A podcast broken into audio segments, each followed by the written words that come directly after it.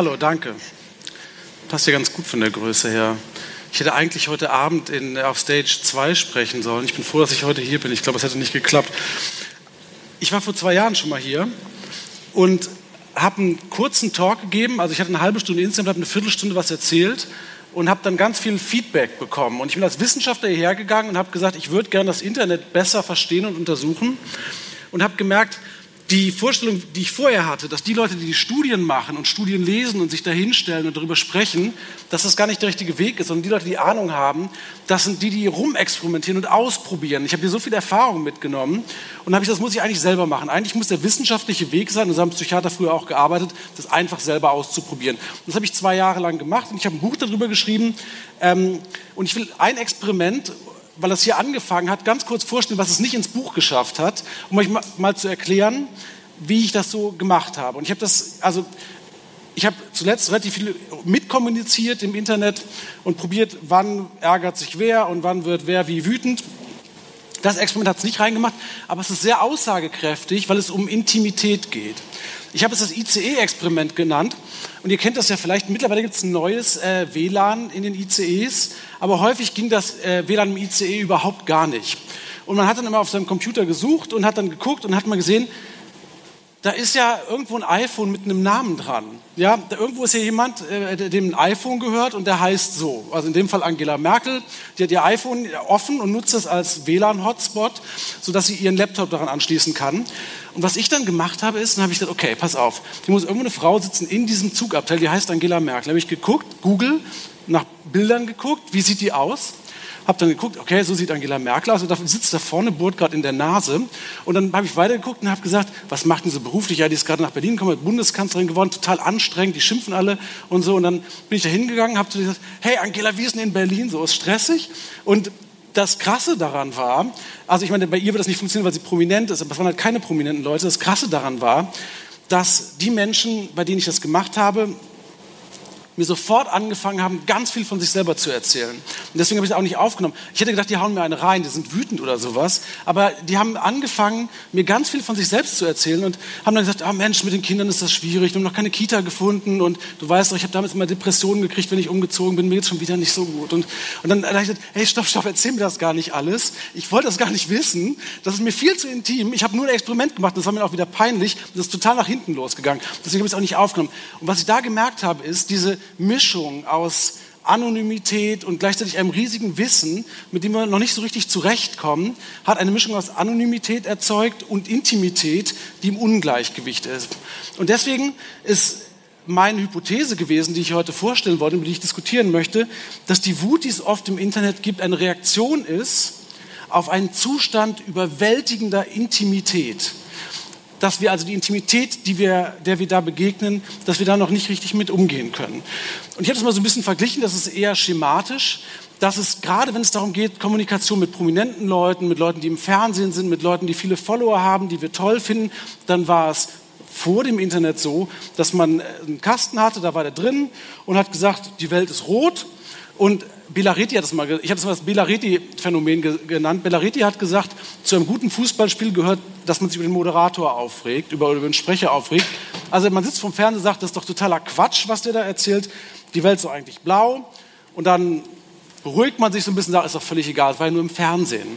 Und wenn jetzt jemand auf, in einer Online-Zeitung schreibt oder auf Twitter schreibt, sagt, die Welt ist rot, dann kommt einer und sagt, Alter, du Idiot, die Welt ist doch blau.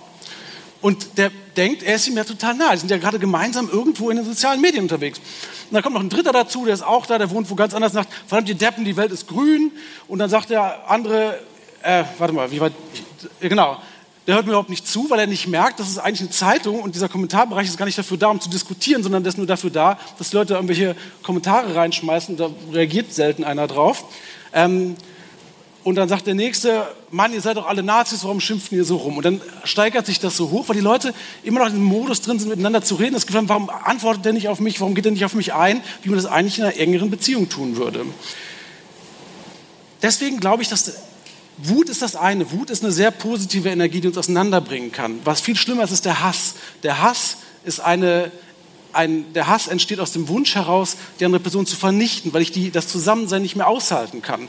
Viele werden es aus einer Beziehung kennen. Man ist zusammen, lebt zusammen, hat Kinder zusammen und es klappt aber nicht. Man wird so wütend, dass man einfach wegrennen möchte oder den anderen irgendwie ändern oder packen. Und das, das ist so ein, da entsteht ein Hass. Und der entsteht dadurch, dass man zu eng aneinander ist. Und diese Enge, diese Intimität, das ist meine Hypothese, ist in den sozialen Medien eine Illusion, die bei uns entstanden ist, die wir aber nicht einlösen können. Und ich stelle mir das immer so ein bisschen vor wie so ein Boot. Wir sitzen in so einem gemeinsamen Boot und denken, wir sind so ganz nah aneinander und fangen an zu diskutieren und kommen dann nicht raus. Und einer sagt, lass uns doch mal hier lang fahren, und dann lass uns da lang fahren. Und dann sagt der, wir müssen aber hier lang. Und dann sagt der andere, nee, da lang ist besser. Und dann sagt der, da lang fahren nur Nazis. Und dann sagt der, da geht die Welt unter. Ja, also so, und so steigert sich das so hoch, weil man sich so ärgert. Und ich habe jetzt einen Zeitungsartikel gelesen, wo, wo jemand so E-Mails analysiert hat, die er gekriegt hat, wo er beschimpft wird und der dann in dem Zeitungsartikel so darlegt, was wohl in jemandem vorgehen mag, der über Journalisten schimpft, wo ich gedacht habe, warum fragt er den nicht? Warum fragt er den Typ nicht? Dieses drüber jemanden reden, der sich gerade über einen geärgert hat. Und ich glaube, dass in dieser Wut ganz viel Hilflosigkeit steckt. Was die Leute inhaltlich sagen, ist oft falsch und das muss man verurteilen. Aber wenn jemand, das kennen alle aus Beziehungen, wenn jemand anfängt zu schreien und sagt, du kannst so nicht weitermachen, wenn du so weitermachst, dann fährst du unsere Beziehung gegen den Baum. Diese Wut kommt aus einer Hilflosigkeit und einem Gefühl, nicht gehört zu werden. Und ich glaube, das entsteht ganz oft, weil wir uns so nah aneinander fühlen, alle in sozialen Medien. Und ich glaube, wir müssen lernen, aus diesem Gefühl des gemeinsamen Boots rauszukommen und wieder mehr Distanz entstehen zu lassen. Und dafür ist Wut ein ganz guter Motor, zu sagen, das macht mich alles so wütend, ich gehe auf Distanz und darf es natürlich nur nicht ganz verabschieden, weil das auch mittlerweile einige tun. Und zum Beispiel Facebook verlassen. Es verlassen immer mehr Leute Facebook, weil sie sagen, da ist so viel Aggression und das ist falsch. Wir müssen da reingehen und für Werte kämpfen. Wir dürfen uns nicht so nachfühlen, denken, das sind alles ganz enge, bekannte Freunde von uns.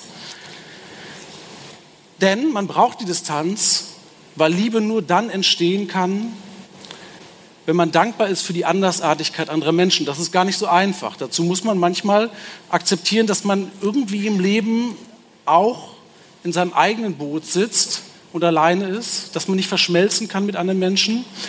Und wenn man sich die Welt anguckt, die sieht aus jeder Perspektive anders aus, dann mag es einen geben, der schippert darum und der sagt, die Welt ist rot der andere schippert darum und sagt, die Welt ist blau. Und dann gibt es einen, der findet sie rot-braun und es gibt einen, der findet die blau-braun und es gibt einen, der findet die braun-rot und es gibt einen, der findet die Erde braun-blau.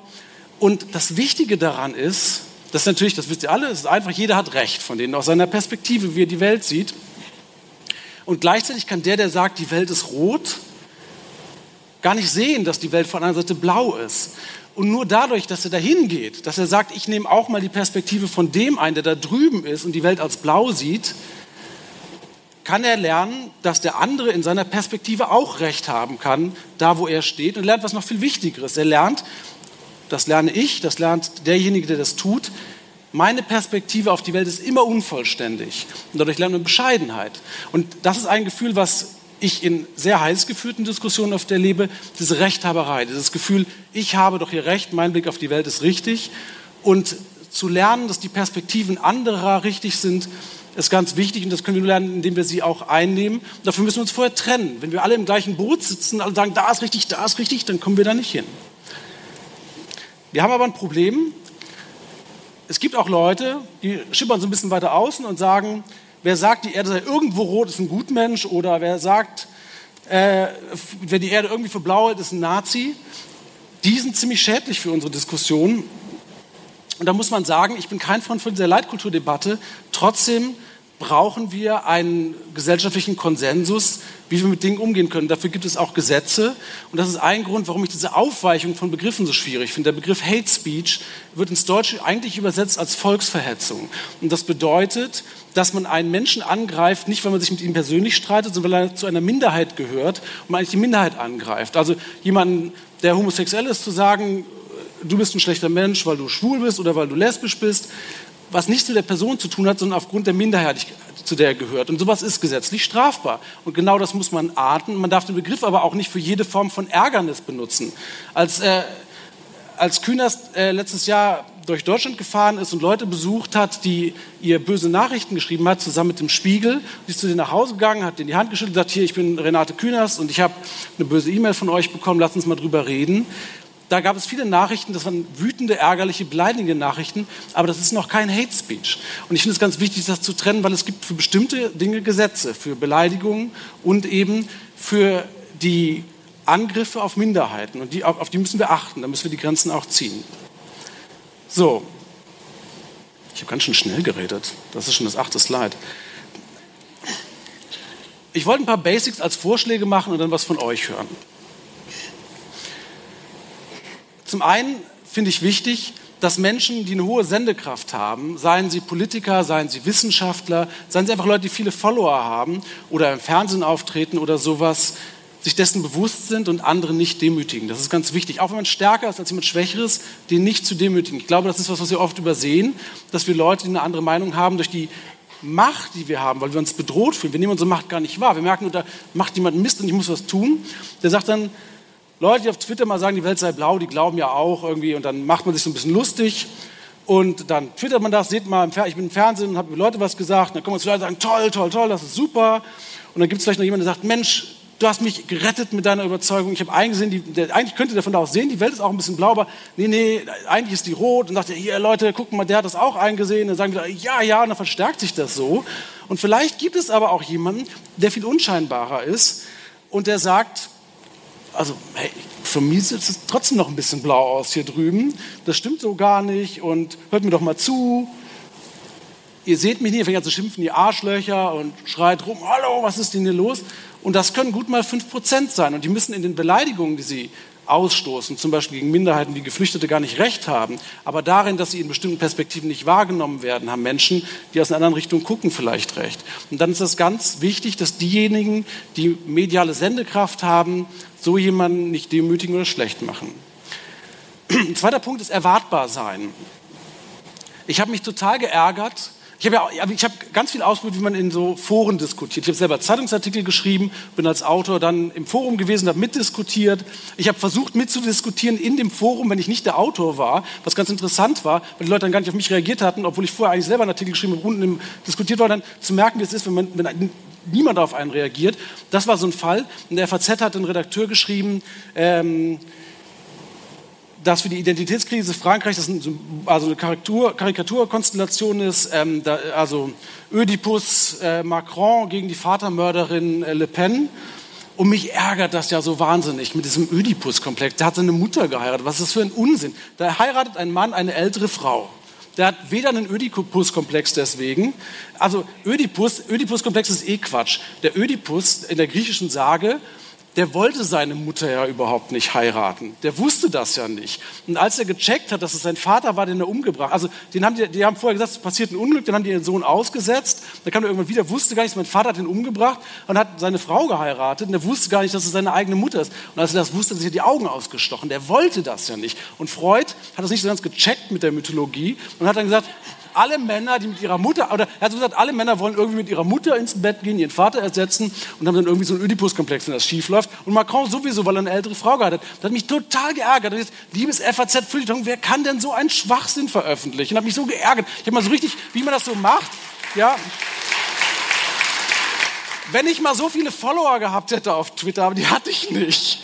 Und dann, das hat niemand reagiert. Ich habe mich so geärgert. Und ich glaube, wenn man diesen Ärger kapiert, dann kapiert man auch, warum die Leute so wütend werden.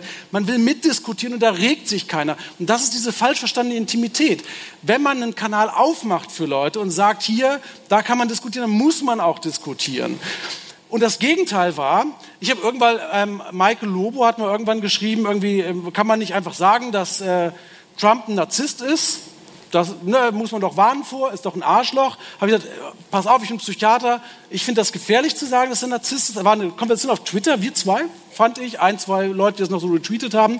Und dann stand es einen Tag später, stand es in der FAZ, unser Twitter-Austausch. Das heißt, als ich überhaupt nicht dran gedacht habe, kam es in die Zeitung. Als ich mit der Zeitung reden wollte, hat sie nicht reagiert. Ich bin ein großer Fan der FAZ, das möchte ich sagen. Trotzdem war es ein gutes Beispiel, weil ich mit der viel interagiert habe.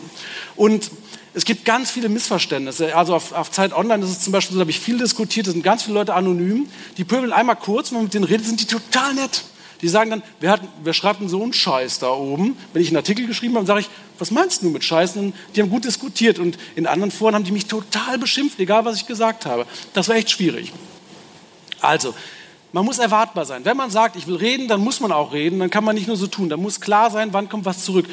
Nämlich, wenn man ein Verhalten unregelmäßig belohnt, dann verstärkt man es am meisten. Das heißt, wenn man ein Verhalten hat, wenn, man, wenn, einer, wenn einer schreit, weil er was zu essen will, und man gibt ihm jedes Mal was zu essen, dann schreit er häufiger. Aber wenn jemand schreit und dann gibt man ihm einmal was zu essen, dann dreimal nicht, dann wieder einmal, dann schreit er noch viel lauter, weil es manchmal klappt und manchmal nicht und denkt, ich muss mich noch mehr anstrengen. Das heißt, wenn man, so, wenn man sowas tut, dass man auf Leute reagiert, dann muss man dann Erwartbarkeit drin haben, um das Geschrei nicht zu verstärken. Und das Letzte, das ist ein sehr altes Schreiben, das ich mal gekriegt habe, ich habe jetzt Präsident geschrieben, um jetzt niemanden bloßzustellen.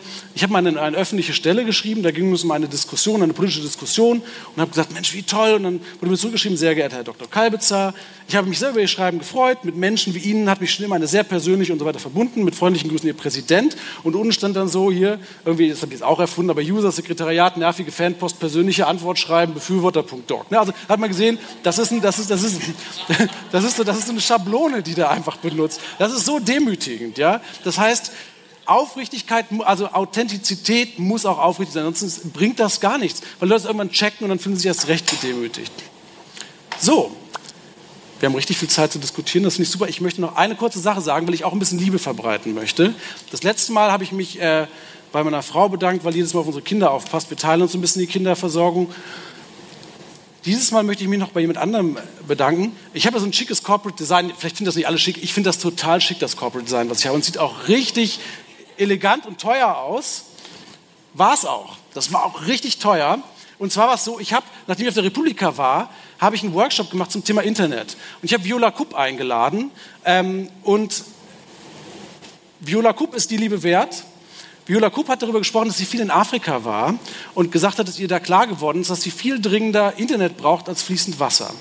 Darüber hat sie erzählt. Und dann hat sie erzählt über ein Projekt, was sie macht. Im Slum von Nairobi, sie ist Kommunikationsdesignerin, wo sie Leuten Designen beibringt die nichts anderes gelernt haben, die keinen Job haben, die keine Arbeit haben und gesagt hat, man muss doch Fluchtursachen vor Ort bekämpfen. Man muss da hingehen und was machen. Die hatte keinen Bock mehr auf das ganze Kommunikationsdesign, Scheiß, und ist da hingegangen und hat gesagt, ich will was Vernünftiges machen.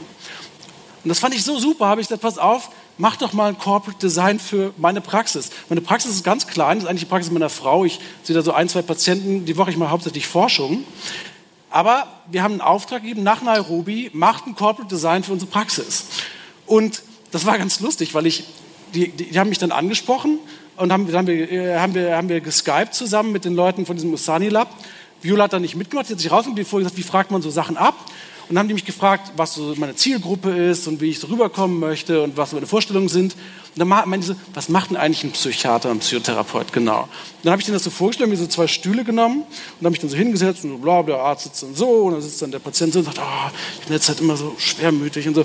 Und dann hat mir Viola nachher erzählt, die während sie gekommen hat, das ist ein Arzt, der die ganze Zeit nur redet und damit verdient er Geld. Also das war eine ganz interessante Erfahrung. Aber diese Erfahrung zu machen, dass wir da über Skype kommunizieren und die da im Prinzip, also die macht so Workshops. Hier sieht man nur eine Frau im Hintergrund. Den zweiten Workshop hat sie nur für Frauen gemacht und gesagt, wir müssen aber auch mehr Frauen reinkriegen. Also mit echt tolle Sachen, Viola.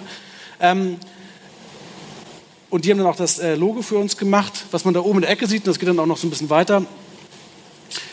Die haben dann zusammen mit einem kleinen Berliner Start-up, zwei Frau Werk heißen die, ein ganzes Corporate Design für uns gemacht. Ich bin da mega stolz drauf. Und man sieht das nicht so ganz, aber dieses doppelte K, meine Frau und ich heißen ja beide Kalbitzer, das ist so, ähm, so im afrikanischen Muster nachempfunden. Und also das ist noch ein bisschen größer, das ganze Design. Aber das, das hat mich sehr glücklich gemacht in Bezug auf das Internet, weil es das möglich gemacht hat, mit diesen Menschen zu kommunizieren, mit denen ein Projekt zu machen, von denen was zu lernen. Und damit bin ich durch. Vielen Dank.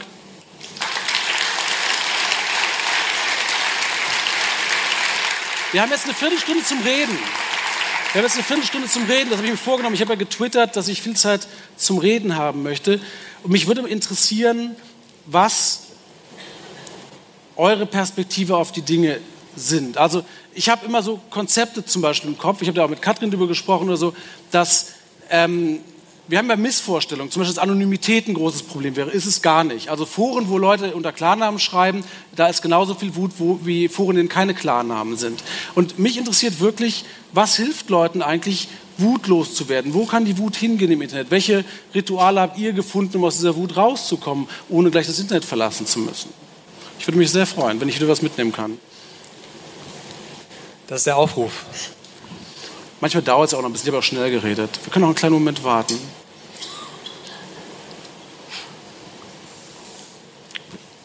Dankeschön.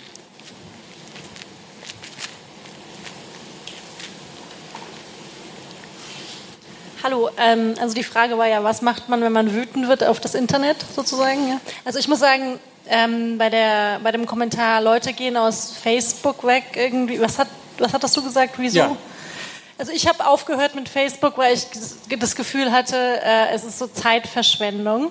Aber ähm, ich habe auch gemerkt, wenn ich habe mich einmal in einer Diskussion verloren über Facebook, wo ich dann einfach nur wütend wurde und es ist ins Leere verlaufen. Da habe ich auch gedacht, das ist völlig unkonstruktiv und ich fand nicht die Wut korrekt und ich glaube, das ist auch mit ein Grund. Also weggehen ist sozusagen eine Möglichkeit des Umgangs, finde ich, mit der Wut.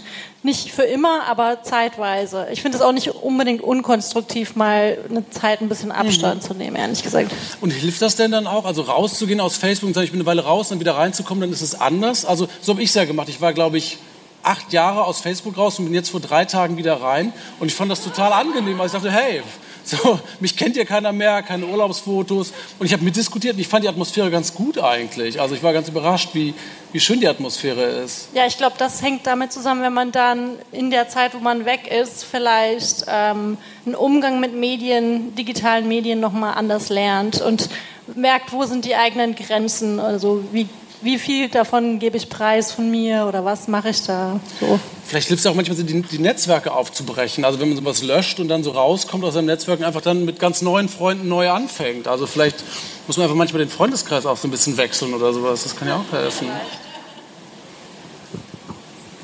Gibt es jemanden, der drin geblieben ist und einen Umgang damit gefunden hat, der gesagt hat, ich war früher wütender und bin jetzt nicht mehr so wütend?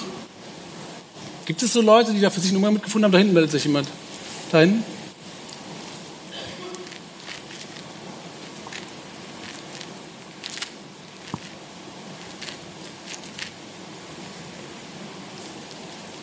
Hallo, toller Vortrag, wollte ich erstmal sagen. Dankeschön.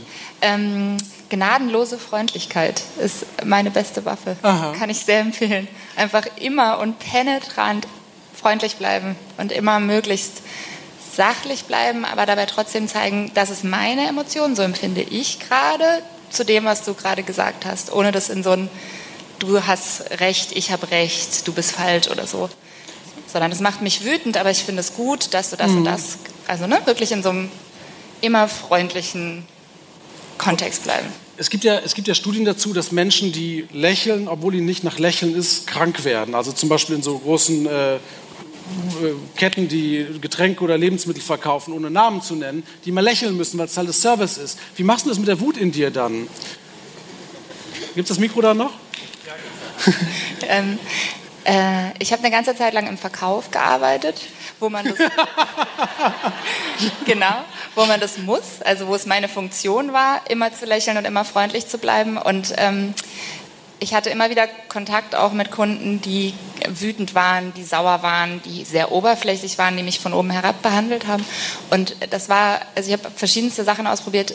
Äh, das, was für mich am besten funktioniert hat, weil im Idealfall ist es so, die Leute kriegen, die, die arbeiten sich irgendwann daran ab, die werden müde dadurch, dass du immer freundlich bist. Also aber macht das nichts mit dir so innen drin, dass du denkst, oh Gott, Alter, kannst du mal ein bisschen netter sein? Doch, na klar. Und, und wo geht das hin? Das ist das, meine Frage. Was passiert dann, wenn man das macht? Wo geht das hin? Es gibt ja Leute, die machen das. Ne? Also ähm, auch diese Ich bin hier und Bewegung und sowas. Wo geht man hin mit der Wut? Man, also wo kriegt man die Distanz? Man kann auch eine innere Distanz kriegen. Ne? Aber da, mich würde interessieren, wie man dann, wenn man mehr im Internet ist als ich, ich habe ja nicht so viel Zeit, wie man das dann macht. Äh, ich finde, das ist so eine Entwicklung. Also wenn am Schluss der Kunde zum Beispiel rausgegangen ist und ich genau gemerkt habe, dieser Person war das jetzt richtig unangenehm, weil sie selbst gemerkt hat, weil ich sie immer wieder konfrontiert ja. habe mit dieser Freundlichkeit, dass sie mir sehr unfreundlich gegenüber war, dann hat sich, glaube ich, bei der Person auch was verändert. Und das wiederum hat mir geholfen, mhm, dass ich gemerkt habe, okay, die Änderung zu erkennen. Ich habe meine, mhm. also meine Integrität gewahrt, meine Authentizität gewahrt und trotzdem was beim anderen verändert. Oder gerade deshalb. Da ist noch jemand. Ich will noch ganz kurz einfach machen. Ich, ich mache es übrigens, ganz, indem ich mir eingestehe, dass ich selber so jemand bin, der wahnsinnig gekränkt und empfindlich auf so Beleidigungen reagieren kann. Und ich, dass ich äh, vor, vor einem Jahr locker noch unter meinem Klarnamen auch in irgendeinem, ich habe das Buch im September letzten Jahres geschrieben, seitdem habe ich überhaupt Medienkontakt so richtig. Ich hätte locker vor, unter meinem Klarnamen noch in irgendeinem Forum mal so richtig losschimpfen können, wenn ich drüber nachgedacht habe. Mir ist erst so nach und nach klar geworden, was das bedeutet. Ich kann das gut verstehen. Das hilft mir manchmal. Also ich weiß, ich weiß, wie leicht man sich gedemütigt fühlt, wenn einem niemand zuhört und da was steht, was man wirklich falsch findet, was einen wirklich wütend macht. Das hilft mir auch manchmal. Ja, hallo. Hallo. Ähm, ich finde es ganz interessant zu sehen, so, was man für eine unterschiedliche Haltung zu diesem Medium, jetzt sagen wir mal Facebook, haben kann. Also mein Eindruck ist, es gibt halt Leute, äh, die ihre Wut ausdrücken, die vielleicht sogar ganz woanders herkommt. Und es ist so ein so ein, genommener, äh, ein genommenes Portal, wo ich sagen kann, oh, endlich kann ich mal irgendwo meine Wut hinbringen. Mhm. Ganz egal, ob die mit der Person zu tun hat, zu der ich jetzt gerade irgendwas Negatives schreibe. Mhm. So, wo ich mich frage, ähm, braucht es Räume, wo Menschen ihre Wut leben können so, mhm. und ausdrücken können.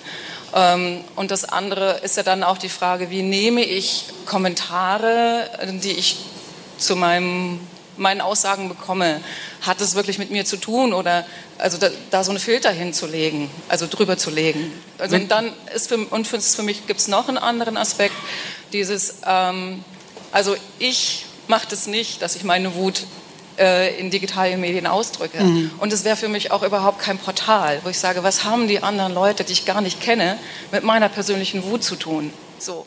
Da, ähm, das geht nur aus meiner Sicht, wenn ich eben ein Gegenüber habe, mhm. wenn ich einen Ansprechpartner habe, was du vorhin ja auch gesagt hast, wenn es etwas gibt, wo ich diskutieren kann, wirklich mit jemandem. Und ähm, Aber der Spaß will auch den Frust, dass der andere nicht antwortet. Ne? Aber ich will, haben noch, zu den Räumen habe ich noch eine Frage. Könnte es auch Themen geben, auf die man immer wütend sein darf? Also meine Überlegung ist ja, wenn die Leute nicht über das Falsche schimpfen würden im Internet, sondern es was Richtiges gäbe, wo man immer drüber schimpfen kann, wo sich alle einig sind, dann könnten alle das so als Ventil benutzen. Sagen, das ist so richtig scheiße. Und meine meine Hoffnung ist ja, dass wir in dieser Diskussion zum Beispiel über geflüchtete Menschen, die hierher kommen, wenn die einen sagen, die, äh, die, das sind viel zu viele, das ist ganz schlimm für uns und die Gesellschaft bricht zusammen, die anderen sagen, wenn wir nicht Menschen schützen, die vor Krieg fliehen, dann bricht die Gesellschaft zusammen, dass wir sagen können, wir können uns auch darauf einigen, dass wir zumindest alle Angst haben darum, was aus der Gesellschaft wird. Und da haben wir doch schon mal einen Nenner und sagen, das ist doch ganz fürchterlich, unsere Gesellschaft, wir müssen was tun. Und da kann es ja so einen Nenner geben. Es könnte ja so welche geben, aber mir fallen immer keine ein, die wirklich für ganz viele funktionieren können. Das ist wahrscheinlich, weil die Welt so viele Perspektiven hat. Aber gibt es da Räume, die du dir vorstellen kannst, so thematisch gesehen? Dass man sagt, also ad hoc jetzt nicht. Äh, okay, sorry. Okay. Da war noch was. Oder Danke. Also auf jeden Fall erstmal cooler Vortrag. Das ist, denke ich, ein großes Problem, was wir alle kennen. Ähm, also ich bin vor einer Weile auch zum Beispiel bei Zeit Online oder bei Spiegel Online so ein bisschen ausgestiegen, weil die Debatten da so toxisch sind, dass man sich das teilweise einfach nicht mehr durchlesen konnte. Was für mich gut funktioniert, ist Yoga. Also kurz, kurz was schreiben, dann Yoga, dann wieder genau, mitdiskutieren. Dann ein bisschen Yoga, dann wieder ein bisschen Körper und Geist. Und was Speedy-Yoga, das wäre immer so bei so Diskussionen so. Und dann so, das ist dann so das Speed-Yoga zwischendrin. Gibt's das? Nein. Okay. Äh, und das Zweite ist so ein bisschen, aber was ich eher meine damit, ist so ein bisschen Achtsamkeit. Also wenn, wenn ich merke, bei mir staut sich wirklich an und ich denke mir, was für ein Sackgesicht, das gibt's doch gar nicht. Ähm, dann rede ich einfach mit einem Kollegen von mir oder, und sag dem das mal und sag ihm mal, so ein Sackgesicht, das gibt's doch gar nicht. Und dann sagt er, ja, du hast recht. Mhm. Und dann. Dann ist wieder gut. Genau, und dann fühle ich mich besser. Und dann kann ich auch wieder in die Debatte reingehen und mit demjenigen reden, weil ich irgendwie diese, diese Wut, diese Emotionen abgeladen habe, mir ein bisschen Bestätigung geholt habe. Und dann kann ich aber wieder reingehen. Also, also so, so, so, so, ein reales Team um sich haben, wenn man diskutiert, dass man sagt, okay, ich, ich mache es mit ein paar Buddies, wie man Fußball guckt. Dass man sagt, man guckt nicht Fußball, so, äh, sondern man diskutiert zusammen auf Zeit Online oder FAZ, macht das gemeinsam, das ist wichtig mitzudiskutieren, aber als Team geht das besser und das, oh Gott, was der für eine Scheiße redet, dann, dann diskutiert man gemeinsam. Das finde ich eine richtig gute Idee. Als Team, als Team diskutieren und wirklich, also wenn man trifft sich wie Fußball gucken. Ich meine, es ist auch wichtig, sich politisch zu engagieren und so Zeitungen mitzudiskutieren. Als Teams, als Team Teams vom Rechner sitzen und zusammen zu diskutieren und mal raus. Finde ich eine super Sache. Ich glaube, wir sind durch, oder ich will jetzt nicht meinen Mit Blick auf die Zeit würde ich sagen, wir verschieben den Rest der Diskussion Danke ins dafür. Private. Das war super. Danke an Jan Kalbitzer. Grandioser Vortrag.